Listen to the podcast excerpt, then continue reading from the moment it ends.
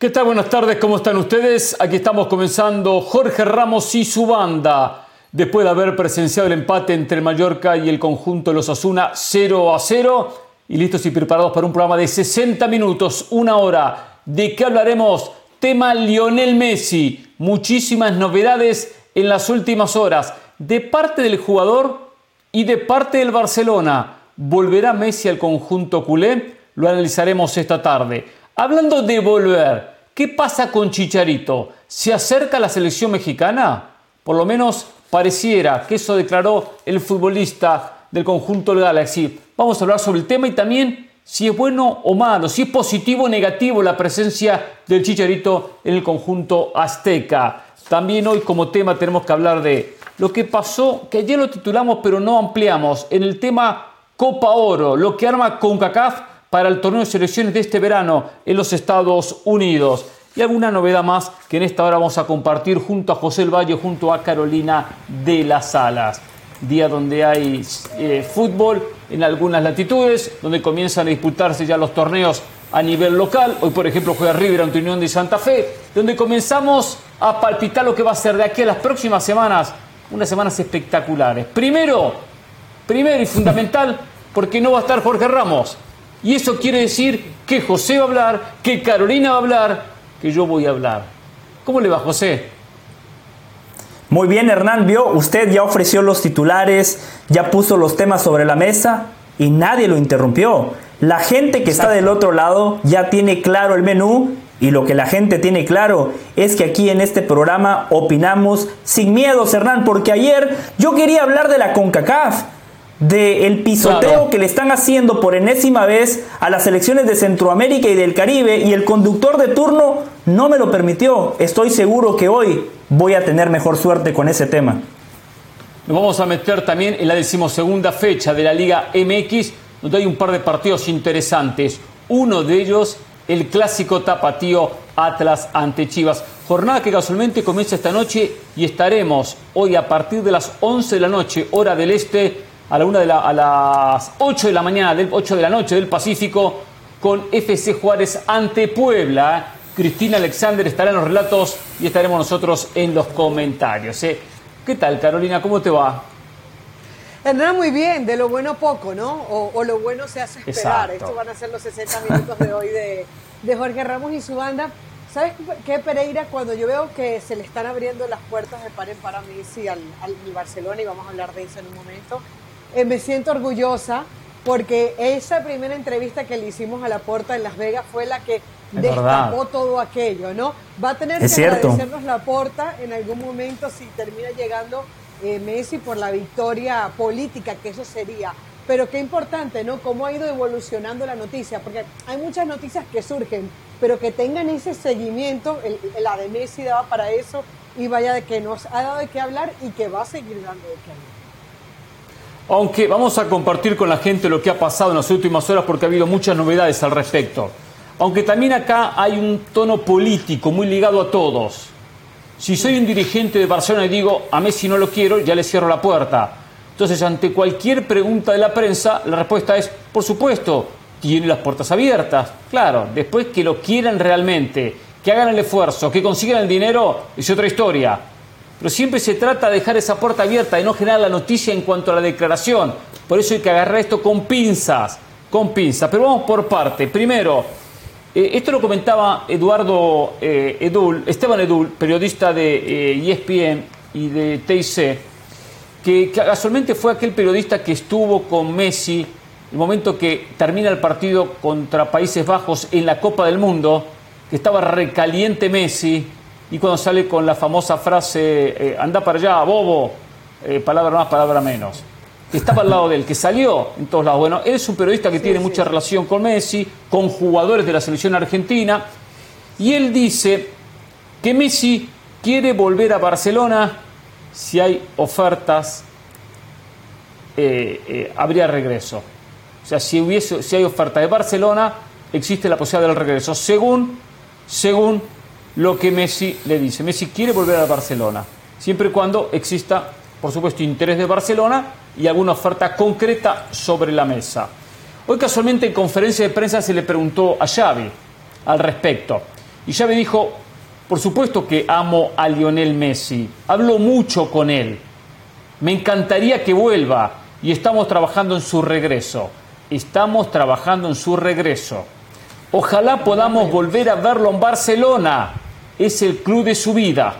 Es normal que la gente se ilusione con un Last Dance de Messi, como Michael Jordan, dijo Xavi en conferencia de prensa. Y también habló Rafa Justé, que es el vicepresidente de Barcelona, y dijo en una rueda de prensa, Messi y su familia saben el cariño que les tengo. Estuve involucrado en las negociaciones que desafortunadamente no terminaron como esperábamos. Estamos hablando de hace dos años atrás. Todavía estoy destrozado porque no pudo continuar aquí. Por supuesto que me gustaría que volviera, por lo que representa a nivel deportivo, social y económico. Estamos en contacto con él, o con el campo de Messi, sino con el entorno de Messi. Sí, las historias hermosas deben tener finales felices y hay un amor mutuo entre las dos partes. A ver, entonces tenemos a Messi que dice, si hay oferta, abro la puerta. Messi paralelamente está negociando, o por lo menos escuchando a la gente de la MLS y a la gente del Paris Saint Germain. Esto le sirve a Messi tener ofertas sobre la mesa, porque también hay un rumor que el PSG quiere bajarle su sueldo y quiere que continúe siempre y cuando se le pague menos dinero que tenía que se le ha abonado durante los últimos dos años. Por lo tanto, también esto es, tengo oferta de Barcelona, Barcelona me quiere, estoy dispuesto a ir, me paga tanto, ¿usted me paga lo mismo? Pues si me paga menos me voy. Y también está ese tira y afloja las negociaciones. Es mucho más conociendo a Messi y a su entorno, ¿eh? Mucho más conociendo a Messi y a su entorno. Al papá. Lo de... Es especialmente el papá, exactamente. Lo de Xavi, está bien, Xavi no está en negociaciones.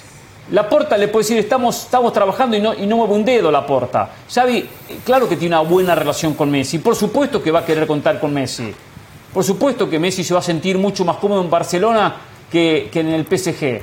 Pero de ahí a que él lo diga en conferencia, por supuesto que él lo va a declarar de esta manera. Eso lo agarro con pinzas, no como una herramienta que me dice Messi se acerca a Barcelona. Y después lo que dice Rafa, y usted habla más del pasado que del presente, que le gustaría, que sería lo ideal, la, historia perfecta, regresa al equipo que lo vio feliz, que ganó tantos campeonatos. Está bien. Ahora, en concreto, en concreto, pese a que hay un ruido en el mundo del fútbol y hasta la producción me dice, hoy tenemos que hablar del regreso de Messi a Barcelona. Yo no lo veo regresando a Barcelona. Yo no lo veo regresando a Barcelona. Yo no veo que esto esté tan encaminado como algunos lo pintan. Le digo más, no me extrañaría que continúe el PSG antes que regrese a Barcelona. No me extrañaría, no me extrañaría. De repente otros ilusionan, la gente de Barcelona, o ustedes, quizá compran esta información. Uno se pueden ilusionar, a otros nos puede dar pánico, porque Messi con la camiseta del Barcelona en la Liga de España al Real Madrid lo tuvieron de hijo, eso hay que establecerlo, ¿no? Ocho ligas de 12, o sea, no, no me da pánico, pero hay que establecer que en la primera etapa de Messi con el Barcelona Hernán, ese equipo dominó las competencias domésticas. La Champions no, ahí el Madrid se cansó de seguir ganando, incluso en la mejor etapa de Messi. El Barça tiene algo a su favor, Hernán, caro, que es el deseo del futbolista, el deseo de la familia de regresar al Barcelona y a la ciudad de Barcelona que van eh, de manera paralela. Creo que ese es el principal argumento para creer en un posible regreso. Después, el argumento político que usted establecía, Hernán, coincido, pero también políticamente a los directivos del Barcelona les conviene que Messi regrese. John Laporta pasó a la historia como el presidente que dejó salir a Messi, el mejor futbolista en la historia de la institución, el mejor activo que tenía el Barcelona, salió gratis. Costo cero. El Barcelona no, se vio, no, no recibió un solo euro por un futbolista que dominó el mundo del fútbol junto con Cristiano Ronaldo durante 15 años. Tercero, yo creo que Messi va a regresar solo si el Barcelona le puede hacer una oferta económica que vaya de la mano con lo que él pretende. Y aquí está la gran dificultad que tiene el Barcelona. En este momento tiene que reducir su masa salarial en 200 millones de euros. El Barcelona la temporada pasada para poder fichar tuvo que renunciar al 25% de sus derechos de televisión por los próximos que era 25 o 30 años. Tuvo que vender un alto porcentaje de los estudios del Barcelona. ¿Qué más van a vender? Es que ese es el problema. Yo creo que todo pinta para que Messi regrese. El problema es el cómo. Si la porta puede encontrar una fórmula, chapó y felicitarlo, pero tienen que hacer hasta lo imposible para que Messi regrese. Hernán, hay algo peor que equivocarse una vez con Messi. Yo digo que es equivocarse dos veces con Messi, ¿no? Porque, porque realmente estás abriendo una puerta eh, y, no solamente lo hizo Laporta en esa entrevista, sino que yo sí siento aquí mensajes muy claros de estamos dispuestos a negociar. O sea, no puede salir el Barcelona ahora con, ah, lo queríamos, pero entonces no le vamos a ofrecer casi dinero. Y, estas declaraciones de, este periodista, eh, Eduardo Edul, creo que, es su nombre, eh, primero, primero que todo me parecen muy confiables. Esteban Edul me parece muy confiable. Fue, fue aquí en Estados Unidos, por ejemplo, nosotros veíamos los reportes que él hacía desde, desde Qatar. Eran muy confiables. Él fue el que dijo los jugadores que iban a salir porque no estaban lesionados de la selección argentina. Daba las alineaciones. No, es un periodista que, que, va a decir eso solamente por ganar. No, no, no. Pero, pero igual, pero Carol, eh, perdón, pero él, se, pero él se comunica con Messi y le escribe por, por WhatsApp. Messi, ¿regresarías a Barcelona? Si hay oferta, sí. Tampoco dice mucho. No, Messi no le cierra la puerta a Barcelona. no le cierra, no dice, no, rotundamente no quiero volver a ese equipo. Hace, hace un año parecía que no había ni rastros de Messi cuando se tocaba ese tema. Ese tema era bueno, había un contrato. había un contrato. Claro. Pero había un contrato por dos años. Hernán, pero era un tabú que era prácticamente, es más, Hace un mes atrás. Pero había contrato, ahora, ahora se vence el contrato, Carol, esa es la diferencia. Hernán, hace un mes que nosotros tocábamos ese tema aquí, decíamos que eh, Messi no quería ver ni en pintura el Barcelona. Y hoy, misteriosamente, sale ese mensaje, bueno, si hay, si hay ofertas, estoy dispuesto a ir. O sea, Messi estaría dispuesto a dejar su orgullo, o ya no tiene resentimientos, o ya se le olvidó, o su familia quiere ir al Barcelona. Pongamos las razones que queramos. Pero hay una realidad que es que Messi abre la puerta. El primero que tiene que abrir la puerta es Messi. Y la, y la está abriendo. Entonces, a mí me parece es una, una señal clarísima que ahora el Barcelona tiene un arma de doble filo. Porque el que dice, eh, a ver, la puerta ha podido decirnos en ese momento, le debemos una disculpa, un partido de retiro, o quiero que se retire como directivo, o como consejero, lo que sea, pero no que iba a volver a jugar en el Barcelona. Eso lo dice y con estas palabras y ese last dance que tira Xavi y, el vicepresidente, para mí ellos están redoblando la apuesta y diciendo vamos a ir por Messi. Porque, es más, la palabra... Sí, que también lo tienen que decir políticamente, ojo, eh, también políticamente tienen que decirlo, porque ¿qué ruido haría? No vamos a ir por Messi, no nos interesa Messi. Después ya lo quisieron. O sea, se tiran en contra al socio, se tiran en contra al hincha, se tiran en contra del cliente, no hacen nada. Messi vuelve a quedar libre, vuelve a quedar con el pase en su poder y Barcelona no mueve un dedo. Eso también tiene que hacer un poco este movimiento político. Si Messi vuelve, es por la incomodidad que le representó estar en el PSG donde ya no patea penales, no lo dejan patear tiros libres o la cantidad que pateaba antes, ya no tiene, no tuvo un reconocimiento por haber logrado el campeonato del mundo cuando volvió de Qatar, como a otros futbolistas en los propios clubes le hicieron. Un agasajo, un reconocimiento, un homenaje pequeño, a Messi absolutamente nada. Y porque al fin y al cabo PSG es un equipo frío, como el hielo, súper frío, de gente que no sabe de fútbol y que quiere ganar la Champions, que piensa que solamente con dinero y dinero, dinero va a armar un buen equipo. No, no es así, no es así. una institución sin alma, y eso encontró Messi en el PSG. Claro, mucho dinero, muy buen contrato. Entonces no está cómodo en el PSG, no se lo valoró en el PSG. Entonces por eso de repente abre la puerta de regreso. Tú sabes que hay maneras de cerrar las puertas políticamente. El vicepresidente del Barcelona puede haber dicho, nos encantaría tener a Messi, nos dolió perderlo, pero tenemos un problema de masa salarial importante y no queremos ser irresponsables. Xavi podría decir, Messi es el máximo ídolo de este equipo, pero a mí no me corresponde tomar esas decisiones. o sea, no es necesario decir, estamos trabajando, lo queremos de vuelta. lo de la masa salarial, lo de la masa salarial es un hecho. El año pasado comenzaba el campeonato y Condé no estaba inscrito porque no tenían cómo ponerlo en la, en la masa salarial. No tenían. Y tuvieron con mucho esfuerzo que incorporar cada uno de los jugadores con un campeonato ya empezado. ¿Cómo hacen ahora con Messi? Por, qué no dicen la verdad? La verdad es que no tienen plata. No, solo no tienen plata. no, tienen plata, no tienen cupo salarial, que es otra cosa. yo le puedo dar la plata mañana, pero si no la tienen. Hernán, yo no estoy diciendo que el Barcelona pueda contratarlo. Yo estoy diciendo que el Barcelona está redoblando la apuesta por Messi. No sé cómo van a hacer. Por ahí había leído que iban a pedir un préstamo de 1.500 millones de, euros. Sí, sí, que eh, sigan endeudando. bancos, pero también es para el estadio. Pero a ver, que el Barcelona no se puede dar el lujo de Messi, esa es otra discusión. Ahora, que el Barcelona... No, pero tiene que ver. Eh, no, tiene todo que ver, pero, pero las declaraciones de Xavi y del vicepresidente del Barcelona no son las de un equipo austero, son las de un equipo que va a ir por Messi. O sea, tú, cuando tú comienzas y dices, no, me parece que estamos haciendo un Pero Carolina, no, no, pero, no, pero, pero no es la declaración de un equipo austero, pero tiene una economía, una economía austera, pero la tiene. No tiene plata, no, no, solo no tiene plata, lo que decimos, no tiene topo, tope salarial, no tiene espacio para poner más contratos. Porque mañana puede generar no, el Barcelona, El Barcelona está claro que quiere la vuelta de Messi y me parece perfecto que lo exterioricen. El problema es que no nos dicen cómo. Además de lo que les mencioné en mi primera intervención, les tengo que agregar lo siguiente. Gaby a día de hoy no es un futbolista del primer equipo, porque la maniobra que utilizaron para inscribirlo, un juez en Barcelona ya les dijo que no.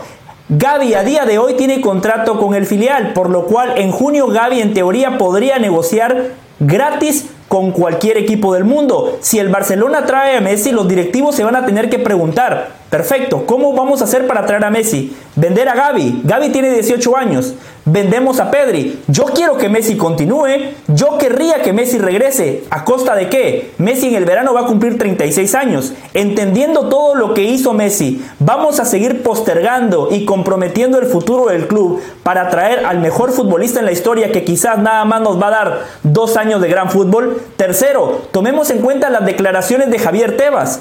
Si hay una liga, liga en el mundo que realmente está controlando los gastos de sus es la, es la Liga España. Mucho mejor de lo que en su momento lo quiso hacer la UEFA con el fair play financiero. Y Javier Tebas ya ha dicho, el Barcelona no puede fichar a ningún peso pesado. Acá hay una sola manera que Barcelona lo puede hacer, que se reúna con los 19 restantes equipos de la primera división y que hagan como la liga de soccer. ¿Ustedes me pueden ayudar? ¿Por qué no me ayudan? No, usted quiere que el Madrid pague para que regrese Messi. Claro, claro, es la única manera. Y ganamos todos, dice Barcelona. Ganamos todos. ¿Por qué? Ganamos todos porque los derechos de televisión se van a vender mejor. Y mejor precio, mejor el rating, porque va a estar Messi. Y que ese dinero ganamos todos. Es la única manera que contractualmente, o que hagan una excepción con Barcelona, perfecto. La masa salarial ya está, una excepción con Messi nos permiten gastar más con Messi, superar esta masa salarial. Si no, no pueden. En números no puede Barcelona traer a Lionel Messi. como se ha manejado hasta ahora. Con un Javier Tebas que no, no ha dado. Porque no se va a desprender de jugadores, que aparte tampoco es tan fácil desprenderse. Si mañana quisiera desprenderse de Dembélé, de Lewandowski, de lo que del que fuese, tiene un problema. ¿Quién lo compra? Está bien, perfecto. Pero tiene que aparecer alguien que le, que le paguen el contrato. Alguien que le pague el contrato a Jordi Alba. Alguien que le pague el contrato a, a Busquets. Si yo tengo un contrato con Barcelona y gano 100 pesos, perfecto, yo me voy, pero que me paguen los 100 pesos que están firmados, ¿eh? Entonces, ¿quién bueno, Busquets eh, termina contrato. Busquets termina contrato. está bien. Busquets eh, y Jordi Alba, Jordi, porque Jordi tiene un contrato altísimo. No sé si le queda un año más. Sí, Jordi Alba no estoy seguro. Busquets sí, sí termina contrato. Es más, están tratando de, renovarlo para que continúe. Eh, Hernán, ah, yo sé que usted.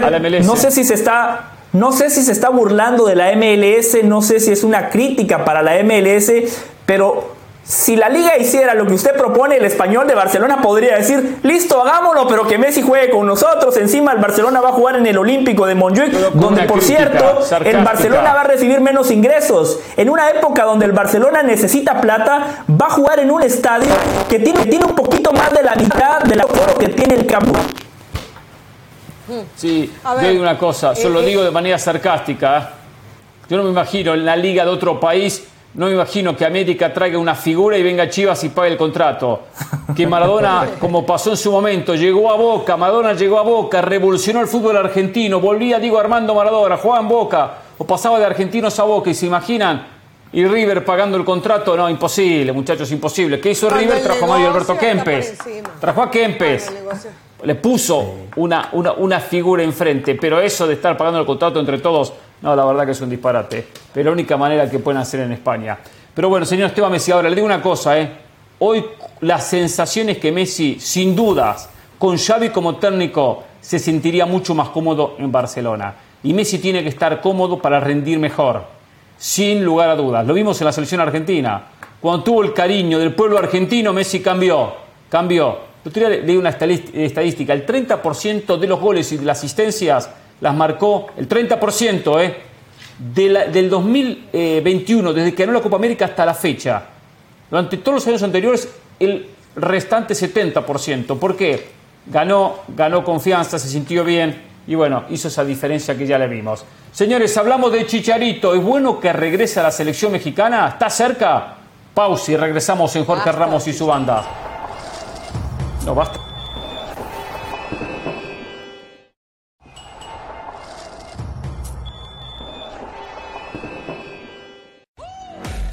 En Jorge Ramos y su banda. Sin dudas, la noticia del día es el interés de los directivos y del propio Xavi que Lionel Messi regrese a Barcelona. Por eso le preguntamos a la gente, ¿Messi volverá al Barça? Vamos con algunas respuestas. Abner dice, no creo, ya que Messi sabe que la porta lo utilizará para desviar el tema del Barça con los árbitros. Buen punto, Amner. Puede ser, aunque hay temas arbitrales que no se pueden tirar por debajo de la alfombra toda y tanta basura. Jorge dice, sí, lo debe hacer. No hay otro lugar mejor para que Leo sea feliz en sus últimos años. Si lo tratan como Leo Messi se merece, volverá a ser feliz. Algo que no es en el Paris Saint Germain. Dice Flora, si realmente Messi quiere regresar, lo hará y con suelda a la baja. Barcelona es su hogar, merece un buen final.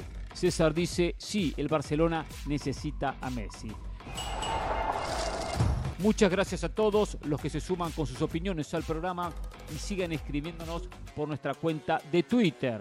Y no se pierdan el gran duelo español esta próxima semana entre Barcelona y el Real Madrid partido de vuelta por la semifinal de la Copa del Rey. El miércoles 5 de abril a las 2 y 30 de la tarde, hora del este, 11 y 30 de la mañana del Pacífico por ESPN Plus. Por ahora, hacemos una pausa, pero no se muevan, que ya volvemos con mucho más aquí en Jorge Ramos y su banda.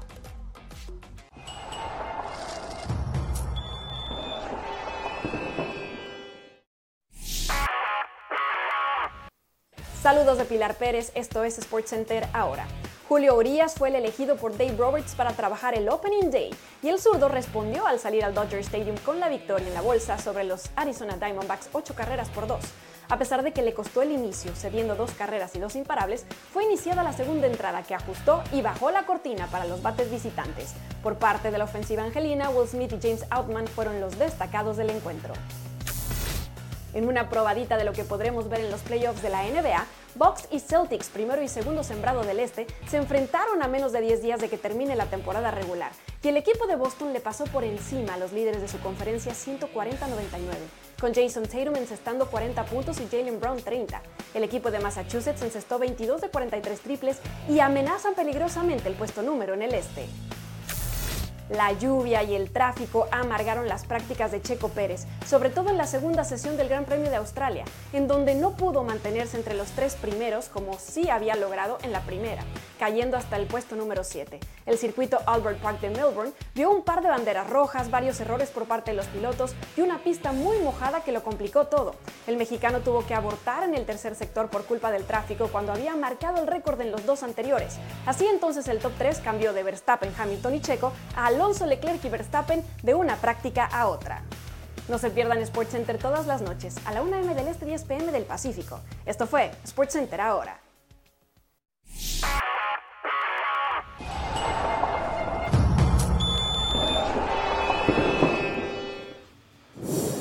Regresamos en Jorge Ramos y su banda.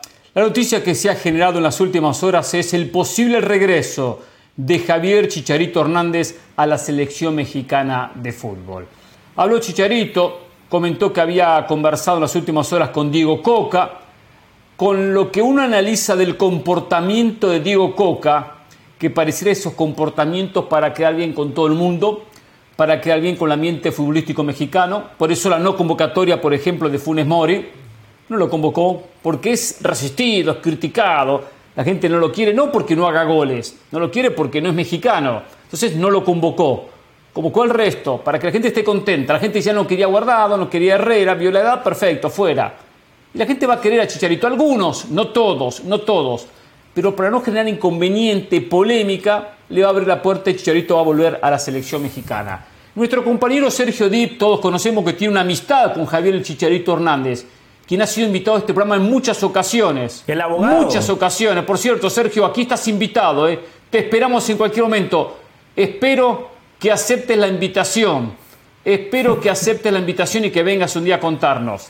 Pero bueno, ¿qué pasó? Habló. ¿Qué contó? Lo siguiente, acá está, vamos a escucharlo. La información es la siguiente. Hablé con el Chícharo esta mañana y sintió honesto lo de Diego Coca. Esa es la gran diferencia con Gerardo Martino. El Chícharo nunca le creyó realmente a Martino que las puertas estaban abiertas para él y que era un tema futbolístico porque él estaba haciendo goles con el Galaxy. Yo no quiero que le regalen la convocatoria al Chicharito, el menos. Es el más competitivo que van a conocer. El tema es el siguiente, información. Este lunes el Chicharo regresa a los entrenamientos y el próximo fin de semana vuelve a la cancha con el LA Galaxy. A partir de ahí, Diego Coca lo va a ver, lo va a evaluar y muy seguramente en cuanto empiecen a caer los goles, Diego Coca le va a dar el regreso a la selección mexicana porque Diego Coca quiere y se lo dejó claro a Javier Hernández con las puertas abiertas. Diego Coca lo quiere convocar. Diego Coca lo quiere convocar, dice Sergio Dip. Lo quiere convocar. Yo no quiero que le regalen la convocatoria, dice Sergio Dip. O sea, pareciera representante Chiarito. Yo no quiero que le regalen la convocatoria. A ver, a ver. Dijo Greg Bunny que había, ayer lo dijo hoy, que ya empezó a entrenar, liviano, pero empezó a entrenar, ya está trabajando con los compañeros, ya está jugando, no está entrenando, no va a jugar este fin de semana seguramente, no va a estar listo, la próxima semana sí, y de a poco entrará en el ritmo futbolístico. Cuando regresa a su ritmo futbolístico, cuando vuelva a marcar goles, va a ser convocado a la selección mexicana. Tiene que ser convocado, antes de dar mi opinión, ¿Qué opina Carolina? ¿Tiene que ser convocado Chicharito Hernández a la selección mexicana o hay que cerrarle la puerta definitivamente? Cuando empiece a marcar goles, eh, cuando sea un jugador constante, eh, lo deberían llamar, por supuesto. Ya, ya lo del Tata pasó, pero lo dije ayer, en este momento no me parece un jugador convocable. Eh, yo quisiera tener un amigo como Sergio Dip, porque en los momentos en donde parece que está peor, él siempre aparece a saludar hablar bien del Chicharito, a, hacerle propaganda. Chicharito no se cansa de hacer eh, eh, publicidad a su regreso a la selección mexicana. Era cuestión de pedir disculpas y no lo hizo. Y, yo creo que eso es difícil de olvidar. este, esta es una, una afición. Qué buen punto ese, ¿eh? Qué buen punto. No vayamos por, no vayamos por las ramas, Caro. Quiero, quiero enfocarnos en la pregunta que hice. ¿eh? Si no, vamos por las ramas. la pregunta que, hice. No lo llamen. En este momento no. En este momento que no lo llamen. Pero, pero que cuando vuelva a hacer goles que sea llamado, o sea, que, que, al fin y al cabo regrese, en un momento regrese. Sí, sí, sí, sí, sí, sí se vuelve un goleador, o sea, no, ah, sí, que regrese. Ok, está bien. José, no es media, media, media light la respuesta, pero bueno. Eh, José del Valle. pero, que no lo merece. O sea, que no regrese, pero que regrese. Que no regrese, pero que regrese. No, que no lo convoquen ahora, pero que lo convoquen en un futuro. Cuando haga 500 goles, que lo llamen. O sea, no está Ramos y es lo mismo. Pero es que, pero es que se lo pero, pero, y lo vuelven a poner Pero sabemos que hoy no lo van a llamar. No tiene que ser tema de conversación. Sale Sergio Dip hablando del Chicharito y otra vez tema de conversación. Entonces me hacen responder. Pero si Chicharito salió. Chicharito, bueno, lo dijimos ayer. Chicharito no tiene. Eh, bueno, ayer es ayer. Estar en la conversación. Bueno, ayer en el programa estaba Jorge Ramos y solamente habló Jorge Ramos. Nosotros no pudimos hablar ni opinar. Pero la oportunidad a la señora para que opine y primero, y primero me ensucia la cancha. La verdad eso me hace calentar. Me hace calentar. Le digo primero que yo no opiné todavía. José El Valle no opinó todavía. Y ella opinó y bim, bim, bla, bla, y me cuestiona que pongo el tema que ayer lo hablamos. Pero ayer, eh, en este programa, ella no habló nada. No habló. Y José no habló. Y yo no hablé. Y Ramos habló, habló, habló, habló y habló. José, Exactamente. Hernando Moritz habló ayer más que nosotros. Es verdad, es verdad. Claro. José, Chicharito, ¿tiene que volver o no tiene que volver? Eh, felicitar a Sergio Dip porque acaba de ser padre, pero queda claro que sigue siendo hijo del Chicharito, diagonal, abogado, oh. representante. Eh, segundo, esto es como volver al futuro. En el 2013 yo le decía a mis compañeros y a la gente, dejen de hablar de un futbolista que no juega. Año 2023, ah, 10 años después, y la tónica continúa. Seguimos hablando de un futbolista que no juega, pero le respondo Hernán Pereira, Chicharito no tiene que ser convocado, ni hoy, ni mañana, ni nunca. El ciclo de Chicharito se terminó. Goleador histórico, qué bueno, perfecto, pero es un tipo polarizante, un tipo que rompe vestuarios, un tipo que no suma. Como dijo Carolina, nada más había que ofrecer una disculpa, había que ser sincero y decir públicamente, muero por regresar a la selección mexicana, pero no, cuando lo hacía, Siempre había una doble intención. Hablaba cuando algo estaba mal con Raúl Alonso Jiménez. Hablaba cuando la selección acababa de perder un partido contra Estados Unidos. Cuando las cosas iban bien, se cayó. Es un tipo oportunista, mala leche, mal compañero. Tiene 34 años. Lo mejor del Chicharito, ya lo vimos. Juega en la, MLS donde no ha la, la diferencia. Ya está, está. Hay que buscar otras opciones. Estoy aparte. Chicharito Hernández tiene que volver a la selección mexicana de fútbol. Sí, tiene que volver. Ahora, ahora. Por supuesto que hay que esperar que vuelva a jugar y que. Eh, pero igual tiene que volver. No va a ser convocado mañana, pero ya regresa o está entrenando. O sea, eso ya, eso ya no es inconveniente. Y va a hacer goles en el Galaxy. Tiene que volver primero. Es el goleador histórico de la selección mexicana. El goleador histórico. Y el goleador histórico le da una patada en el trasero y sale por la puerta de atrás. Está mal. Es verdad que él tendría que disculparse si me equivoqué. no, porque Borghetti no está en actividad. Borghetti no está en actividad. ¿Cuántos, ¿Cuántos goles marcó Chicharito la temporada pasada? Busque el dato mientras yo hablo. Busque el dato. 18. Bueno, es un buen número. Es un buen número, 18. Es un muy buen número. Tiene que volver. Ese goleador histórico. Por lo tanto, hay que darle cierto homenaje, cierto respeto, cierta jerarquía que se ah. ganó. Entonces tiene que tener ese respaldo. Hay que marcarle la cancha. Nada de boludeces, nada de esas declaraciones de bim, bim, bla, bla. Nada de, nada de diferencias en el grupo, todos somos iguales.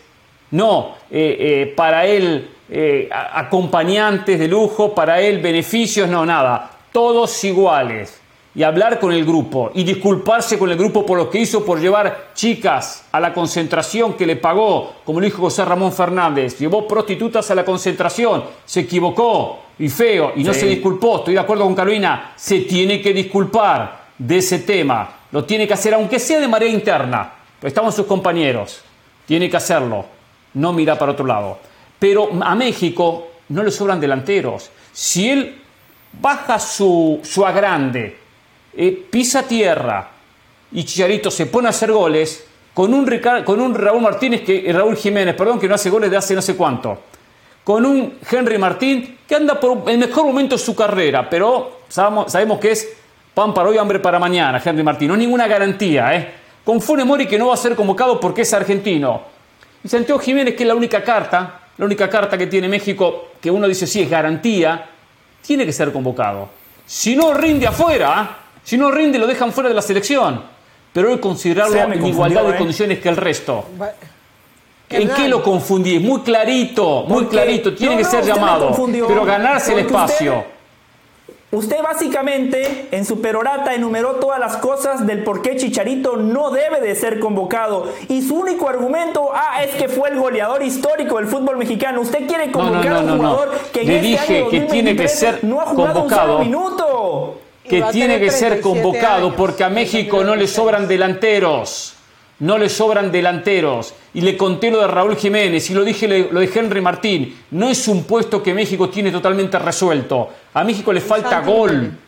Y van a tener, sí, sí lo menciona Santi Jiménez, van a tener que eh, en momento hasta jugar con dos centrodelanteros, con dos delanteros, con dos hombres en punta. Cuando enfrenten a Nicaragua en la Copa Oro, enfrenten a Cuba, ¿no se van a animar a poner dos delanteros? ¿No se van a animar? Entonces es bueno poner a Chicharito, es un tipo que, que, finaliza. no, será un virtuoso con la pelota. Solo déjeme hacer una pregunta muy puntual. Muy puntual. Chicharito, en el pasado, la selección mexicana de fútbol se quedó en el mismo lugar de siempre. ¿Por qué cree usted que un futbolista ahora más longevo, con 34 años, ahora sí va a marcar la diferencia con la selección cuando nunca lo hizo? ¿Cómo que no? Sí marcó diferencia, marcó goles, que es lo más importante en el fútbol. ¿Cuándo? En su historia con la selección. En los mundiales hizo goles, en Copa Oro, sin cantidad de torneos. Por eso es el goleador histórico, del Valle. Aunque sea con las nalgas, aunque sea con las nalgas, con la, rodilla, con la oreja, con la nariz, con la nuca, como guerra, lo que quiera, pero hacía goles. Hacía goles, Chicharito. Entonces, que le den la oportunidad para que haga goles. Si no lo hace, gracias, Chicharito, y se despida como tiene que despedirse. Pero si los hace, es bienvenido. Les vuelvo a decir, a México, México tiene un goleador. ¿Cuál es el goleador de México? Henry Martín. Borghetti. es el goleador de, es el goleador de Zoom. Pero estoy hablando de la actualidad, señor del Valle. En esta selección, Borghetti es un exfutbolista. Chicharito Tranquila marcó 18 en el torneo pasado. Y Chicharito es casi exfutbolista, Hernán. pero ¿por qué no es futbolista? ¿Por qué lo retiran? ¿Por qué lo retiran a Chicharito? Yo sé que tipo no cae bien, ¿eh? y, a los, mexicanos la mayoría no lo quieren en la selección. Y últimamente hasta pareciera que perdió el rumbo, empieza a divagar a veces cuando agarra el micrófono o la cámara. Que se enfoque, que entrene, que se mate y que baje unos, unos decibeles su actitud soberbia. Que la baje, se rompa el alma a la cancha. ¿eh? Y México necesita goles. Chicharito lo sabe hacer. Pausa, volvemos.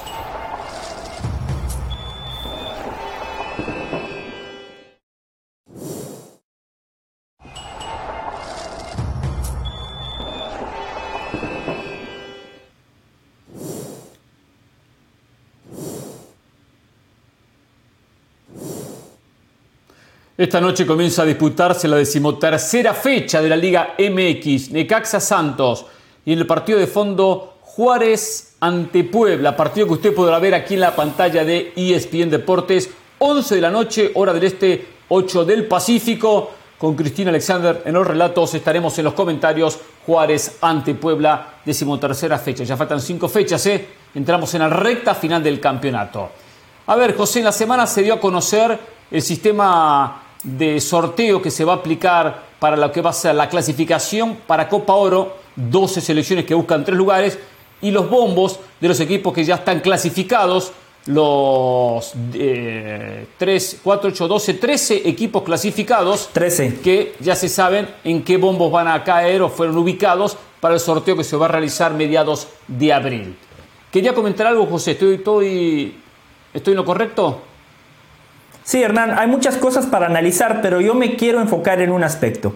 Está perfecto que la CONCACAF haya utilizado el ranking de la CONCACAF para determinar qué equipos estarán en el bombo 1, bombo 2, bombo 3 y bombo 4. Perfecto, eso es hasta lógico. Lo hace la UEFA, lo hace la Comebol, lo hace la FIFA cuando tienen sorteos de, de magnitudes similares. Pero lo que es una vergüenza, Hernán Pereira, es que la CONCACAF ya determinó en qué grupos van a estar los cabezas de serie. Generalmente al local siempre se le da la oportunidad de estar en el grupo A. Perfecto, lo entendemos. Pasa, reitero, en Europa, en FIFA, en Copa América. Pero aquí la CONCACAF ya determinó dónde van a estar los cuatro cabezas de serie sin sortearlo. Estados Unidos en el grupo A, México en el grupo B, Costa Rica en el grupo C y Canadá en el grupo D. Es una vergüenza, esto la CONCACAF lo hace siempre, pero lo que a mí me molesta, Hernán Pereira, lo que a mí como centroamericano me molesta, es que nuestros directivos que están en esas sillas para defender los intereses del fútbol centroamericano, se quedan callados. Yo no he escuchado a un solo presidente de Centroamérica que señale lo que está haciendo la CONCACAF con este sorteo, donde ya algo clave está predeterminado. Yo no he escuchado un solo directivo del Caribe que se queje. Lamentablemente, Hernán, por eso las selecciones de Centroamérica y del Caribe no progresan, porque todo está armado para favorecer a los de siempre. La Copa Oro siempre se juega en Estados Unidos, el Final Four se juega en Estados Unidos. ¿Para qué? Para generar más dinero y 20 años después la infraestructura de Centroamérica y del Caribe sigue siendo la misma. Y lo que pasa en este sorteo, Hernán, es vergonzoso. Y lo que es más vergonzoso todavía es que los directivos de Centroamérica del Caribe son, son cómplices de mentira, el tamaño de sorteos. Tiene usted toda la razón, tengo que estar con usted. Tengo que estar con usted en esta 100%, porque nuevamente es ubicado México, Estados Unidos en el grupo A y el grupo B, al igual que el torneo pasado, igual que todos los torneos. Eh, entiendo que México y Estados Unidos son las selecciones más fuertes del área, junto con Canadá. Pero también entiendo que es una ventaja estar en el grupo A y el grupo B. Fíjense que para el partido de cuartos de final, México y Estados Unidos van a llegar contra rivales que van a tener dos días menos de descanso. No un día, dos días menos. Dos días menos de descanso. El A va a jugar contra el D, el B juega contra el C. Cuando el A juegue contra el D, el D tuvo dos días menos de descanso. ¿Y nadie se da cuenta? Y es cierto lo que dice José. Los centroamericanos para dónde miran, los caribeños para dónde miran. No miran el calendario, no se dan cuenta que le meten la mano torneo tras torneo. Que entiendo que seguramente igual van a perder porque México es más, porque Estados Unidos es más, pero por lo menos en igualdad de condiciones. Entiendo que Estados Unidos tenga la ventaja por ser el local, pero torneo tras torneo es local, siempre es local. Eh, ¿Por qué no sortean los grupos? Y México, Estados Unidos no se pueden cruzar, a no ser que terminen primero y segundo. Primero y segundo, con grupos muy fáciles, es muy complicado que terminen primero y segundo. Si terminan primero y segundo, se cruzarían en una semifinal, no en cuartos de final, en una semifinal. Pero si los dos terminan primero, se cruzarían en la gran final del certamen. Siempre lo mismo. ¿eh?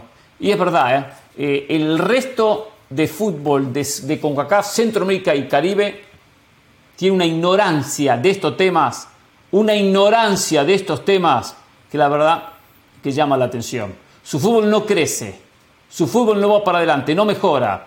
Pero estas pequeñas cositas los van empujando mucho más atrás. Y todo después influye. Y otra cosa, Honduras. Miren lo mal que cayó Honduras. Y Honduras no es cabeza de serie. Bien lo decía José, México, Estados Unidos, Costa Rica y Canadá. Y uno dice, Honduras estará en el bombo 2. No, no está en el bombo 2. Honduras cayó en el bombo 3. Mire cómo ha caído el fútbol catracho en el bombo 3. En el 2 está, a ver si me los tiene por ahí José Amano, Panamá, Guatemala, creo que El Salvador eh, Haití, y Jamaica. Jamaica y Guatemala. Ah, Panamá, Haití, Jamaica y Guatemala. Haití, Jamaica, Panamá y Guatemala. Bombo 2. Honduras, bombo 3. Ya no alcanza ni para el, bombo 2 a la selección de, Honduras. Sí. Ahí está, eso completan. Qatar, bombo 4, con los últimos tres clasificados que van a ser del Caribe a través de ese repechaje. Pero bueno, más de lo mismo en CONCACAF. Más de lo mismo. Y no lo dije en su momento. ¿eh? Y un sistema eliminatorio totalmente injusto, ¿eh? Totalmente injusto el sistema eliminatorio que se realiza, donde hay equipos, como le pasó a Guatemala, ¿eh? la eliminatoria pasada. Visitó a Curazao, empató y quedó eliminado. Nunca jugó como local contra Curazao. Haití visitó a Haití, perdió, quedó eliminado. Nunca recibió a Haití. ¿Qué eliminatoria estamos disputando justa? Que visito un equipo que no puedo recibirlo. Nadie se da cuenta. ¿Dónde viven? Tengo que visitar, imagínense, México visita a Argentina, pero nunca, nunca la recibe. Eh, Venezuela visita a Brasil, pero nunca juegan como local en Venezuela. Eh, Alemania recibe a, Inglaterra, pero nunca juega en Inglaterra, solo en Alemania. ¿Qué eliminatoria jugamos? ¿Pero qué es esto? Y nadie dice nada. Nadie dice nada. Y eso Carlos Fernández es el que arma los torneos en CONCACAF. Es el responsable. Y el resto, ¿cómo es? Perfecto, ni se dan cuenta, ni analizan. Es una vergüenza, la verdad que es una vergüenza. Yes, yes, sir. Yes, no, Dos, cositas. Para, eso deberían estar los dirigentes. Yo recuerdo en esa Copa Oro que hablaba con Fabián Coito, y en ese momento Honduras era cabeza de serie. Y él decía, no entiendo cómo si soy cabeza de serie, me tocó primero visitar Jamaica. Dice, claro, era un reclamo para su dirigente, al cual no podía matar en su momento, pero pero termina perdiendo puntos así. Y lo otro, como quedaron los grupos, así van a quedar sin que lo pusiera la CONCACAF. O sea, a través de un sorteo o sin sorteo, pero siempre por casualidad queda Estados Unidos y México en el grupo A y en el grupo B. Señores, este fin de semana algunos partidos interesantes. América León, el clásico tapatío, Atlas Chivas. ¿eh? Partido interesante el de Atlas Chivas. Eh, eh, los dos necesitan la victoria, pero mucho más el Atlas. Mucho más el Atlas que el conjunto de, de Paunovic. Por, ¿Cómo que no? Claro que sí. Mire la tabla de posiciones. Chivas tiene 21 y prácticamente tiene el repechaje asegurado. Atrás está con la soga al cuello, en el último lugar del repechaje, décimo segundo. Si mira así, se cae, se cae. Levantó los últimos partidos, es verdad, le ganó Olimpia, lo goleó 4-0, le ganó a Puebla, pero necesita sumar en el clásico tapatío frente a Chivas. Chivas llega más cómodo, ¿eh? no le viene mal el empate. Pero Hernán, Aquí está con Carolina y José del Valle, dos personas de fútbol. Aquí no es nada más ver la tabla de posiciones. Los clásicos son distintos, Hernán. Hay algo más que tres puntos en disputa. Chivas viene de comerse tremendo contra su papá, contra el América en el Clásico Nacional. No se puede dar el lujo de perder dos clásicos seguidos. Imagínese perder con papá y perder con el hermano de la ciudad. Eso es imperdonable. Pregúntele a los hinchas de Chivas. Chivas es el equipo obligado en este clásico. A mí me gusta que Paunovic no le... No eh, Paunovic eh, le preguntaron si, eh, si ganarle a Atlas eh, le sacaba la espinita y dijo que no. Dijo que no habían estado a la altura del partido contra el América. Pero también responde, hay que pasar la página. O sea, ya, olvídense, a, ver, a, veces la gente del América quiere agarrarse de ese partido para decir que son mejores que Chivas, listo, ya, le ganaron a Chivas, pero pasen la página porque la diferencia entre los dos equipos son dos puntos, tampoco es que es de cuatro goles.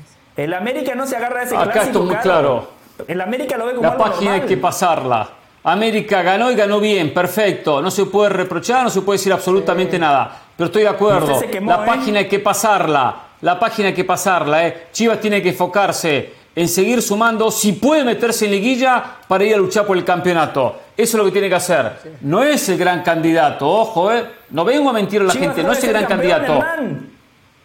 Sí, pues en el sistema de competencia puede ser campeón. Le ganó a Monterrey, ¿eh? Fue el único que le ganó a Monterrey. El único que le ganó. ¿Quién? El único que le ganó a Monterrey. El mejor equipo del campeonato. O sea, no podemos decir que con este sistema de campeonato no puede ganar Chivas. Es difícil, no tiene plantel a la altura de los mejores. En la liguilla, un buen partido te deja, te deja en la próxima ronda. Y Chivas tiene con qué para competir. Con leche y sigue pensando que puede tener una vaca de mascota. Eh, su risita no me, no me simpatiza para nada, señor del Valle. Aprenda que esto es fútbol, que no siempre gana el favorito. Entiendo que Chivas no es favorito, pero en el fútbol esto es posible. A ver si lo aprende de una vez por todas. Señores, buen fin de semana. ¿eh? El lunes nos reencontramos en Jorge Ramos y su banda. ¿eh? Y más tarde con Juárez ante Puebla. Abrazo a todos.